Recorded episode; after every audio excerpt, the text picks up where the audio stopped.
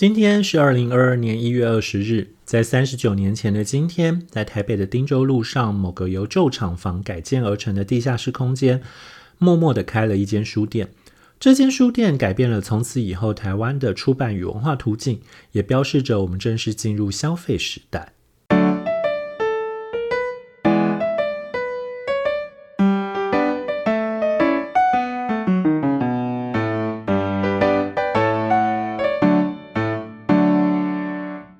欢迎收听《永远的一天》The Day and Today。在距今三十九年前的一九八三年一月二十日，高沙纺织公司在台北市汀州路三段成立了金石堂图书有限公司的第一家门市——金石文化广场。从此，台湾的书店脱离了既有的社区想象，进入了连锁书店时代。我是想要大家先想象一下，就是你脑中的书店。长得是怎样？你们现在想到的书店多半都是那种窗明几净啊，采光充足啊，有冷气啊，然后多半还会有坐的地方啊，就是非常休息、非常舒服的地方啊，然后看书啊，然后书会有所谓的新书平台，然后一些书的封面都是朝上的这样子。但事实上，在八零年代之前的书店多半都不是这样子的。在八零年代之前的书店多半都是所谓的社区书店。社区书店是什么意思？社区书店其实就是呃，你们在学校附近会看见那些书店。就那些书店，你要说它是书店，也可以是书店。那它更重要的是，可能有点像文具店加书店的综合体。你可以买参考书，你可以买一般的书，你可以买文具等等的。那这件事情，然后或者是也会有一些呃专业书店，例如医学相关的书店，或者是占卜相关的书店。那或者是每一个城市可能都会有一个呃聚集书店的区域哦，例如台北的公馆门市啊，不对不起，公馆商圈啊，或者是重庆南路商圈啊，或者是例如像呃呃。算了，我我有点忘记台南的是在哪一条路上了，抱歉。好，所以我意思是说，呃，其实当时大概就是这样子的状态。那呃，书店多半都是个体经营。那个体经营有一个什么样的特色？个体经营有一个特色是对他们来讲，省钱是更重要的，因为他们的花费的成本那些是是就是固定在那里的，所以对他们来讲，很多东西都不能。店会比较小，能摆的书也就比较少。那于是，呃，他们能够推销的东西也比较少，这样子。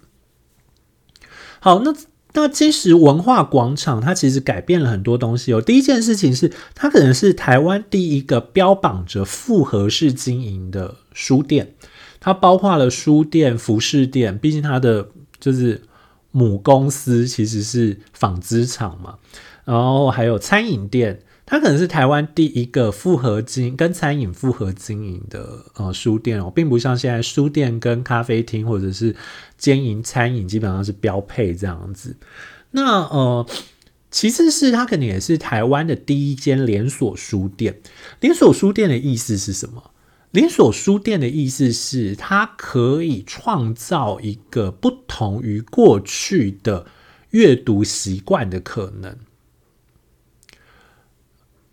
但我们先晚一点再来讲这件事情好了。我们先讲一下金石堂做了一些很崭新的事情哦。除了复合式书店的话，我刚刚讲了，它让它变得非常窗明几净，然后变得呃非常的宽敞，走道跟走道之间有着人可以坐下来的空间，你不用站着看书，然后店员也不会动不动就赶人，然后呃可能还有冷气可以吹，这种种的其实都改写了当时对书店的想象。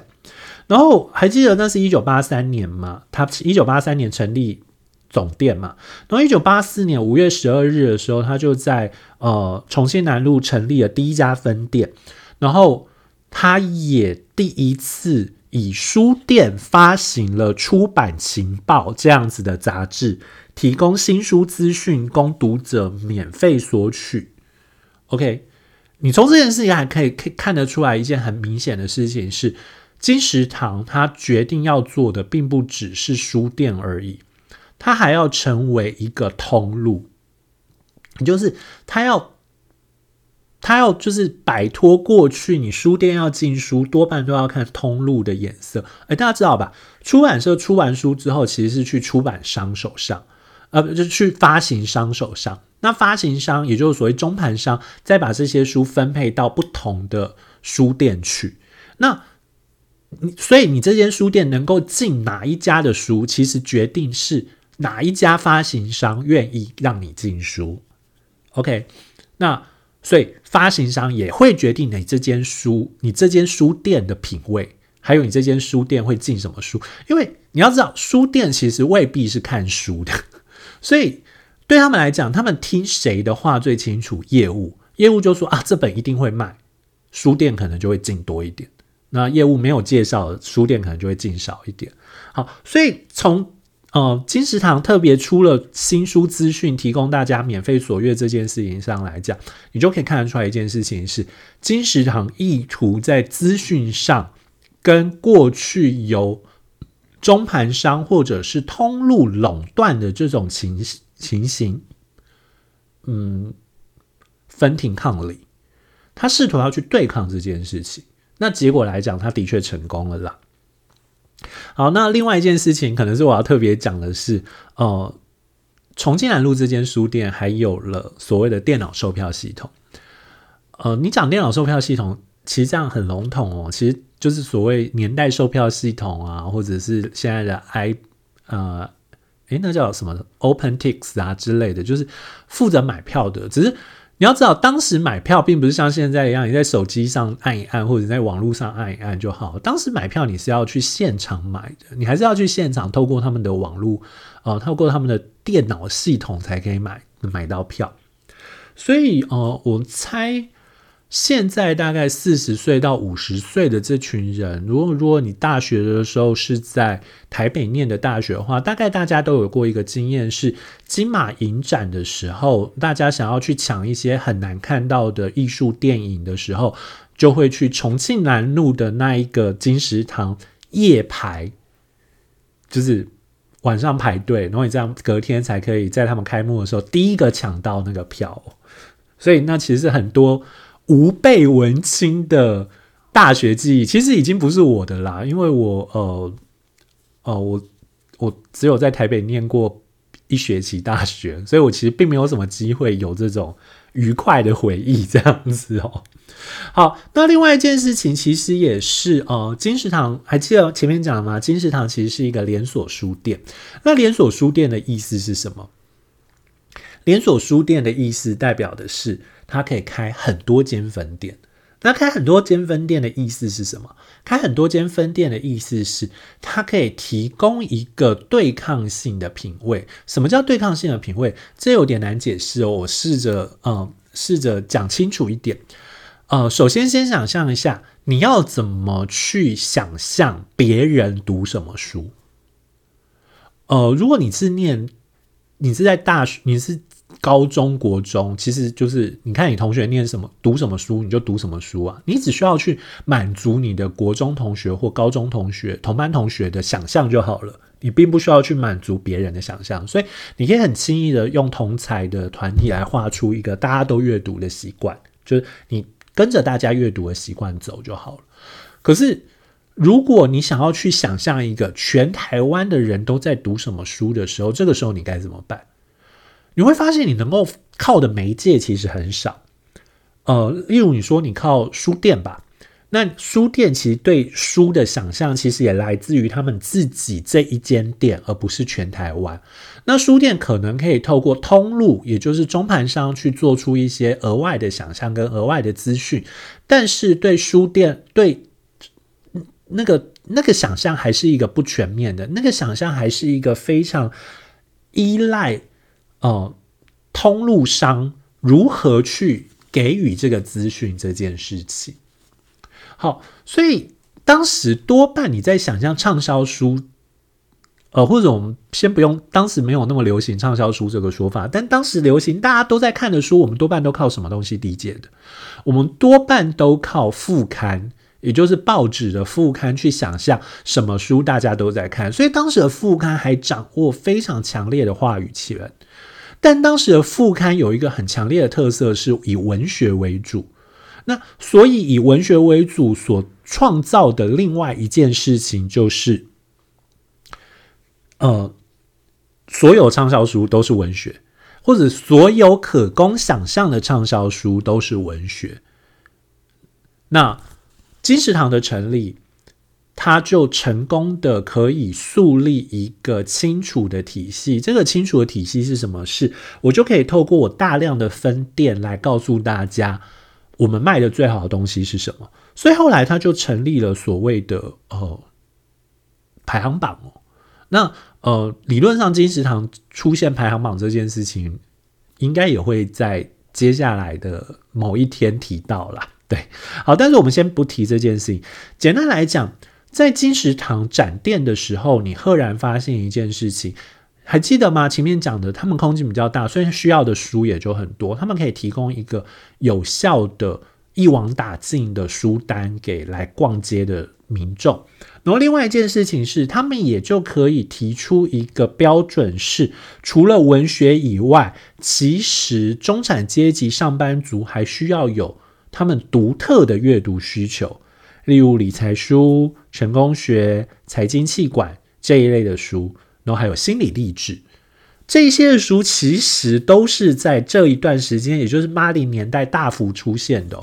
阅读不再是品味的问题，阅读变成功能性的东西。你决定你要哦，就是你是。你之所以阅读，并不是因为你想要表现出你是一个怎样的人。你之所以阅读，是因为你有你所期待的功能。好，那八零年代的时候，如果大家还记得的话，八零年代其实是一个台湾非常有钱的时代哦。台湾的呃，台湾的资金很充裕啊，各种东西等等的。那所以八零年代所造成的另外一个有效的效果就是。其实大家都很期待能够赚钱，那所以在经济这一方面的钱也就填补了这个需求。那我们也开始习惯把人视为是一个机器性的，或者是我们开始习惯用工具性的去思考人跟人的关系这件事情，所以大众心理学这一类东西也就相应的出现了。然后更重要的是，金石堂其实提供了一个不需要跟店员面对面的状态。简单来讲，在过去，你去书店买书，那个书店的店员是有可能认识你的。但是金石堂因为客人太多，然后店员也会不断的轮班，所以他不一定会认得你。所以你可以很友善的保持一个不怕他人所看的空间来选择你要的书。所以金石堂就创造出了一个中性的阅读空间，而这个中性的阅读空间成功的挤出了一个。呃，属于当时上班族的阅读市场。好，所以你其实会一直发现哦，就是八零年代开始，其实最多人骂的就是怎么这种书可以卖。就是会说啊，这个书根本没有价值，为什么这个书可以卖？或者是大家都只是为了铜臭味？然后甚至你要知道的话，就是九零年代的时候，那时候大量出现日本历史小说，多半都跟什么有关？其实都跟经营学或成功学有关。也就是例如你要跟德川家康学管理，你要跟织田信长读学管理。所以就像刚刚讲讲的，就是从金石堂出现之后，我不会说金石堂呃。金石堂改变了这件事情，但金石堂的出现成功的推动了这件事情，也就是它正在大家有这个需求的时候出现，于是它开始变得非常受欢迎。那所以这就是我前面讲的，金石堂出现也就标志着消费时代的来临。我们不再是为了呃前面讲的品味而买东西，我们开始是为了许多功能来买东西。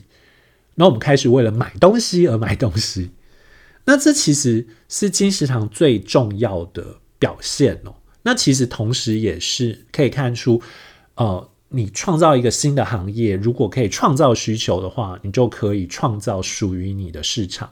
尽管这个市场从现在眼光看来不断的萎缩、萎缩再萎缩，但那也就表示有相应的别的市场诞生了。OK，好，这是今天永远的一天，谢谢你的收听。如果觉得这节目很有趣，欢迎推荐给朋友，或者在你使用收听工具上评分与评论。如果有任何意见，也欢迎透过 First Story 在 Show Note 上提供的单集连接留言，或追踪我的粉钻与 IG。Show Note 上有个节目相关连接，里头都可以连过去。Anyway，我是屈臣，谢谢你收听，Have a nice day，Bye。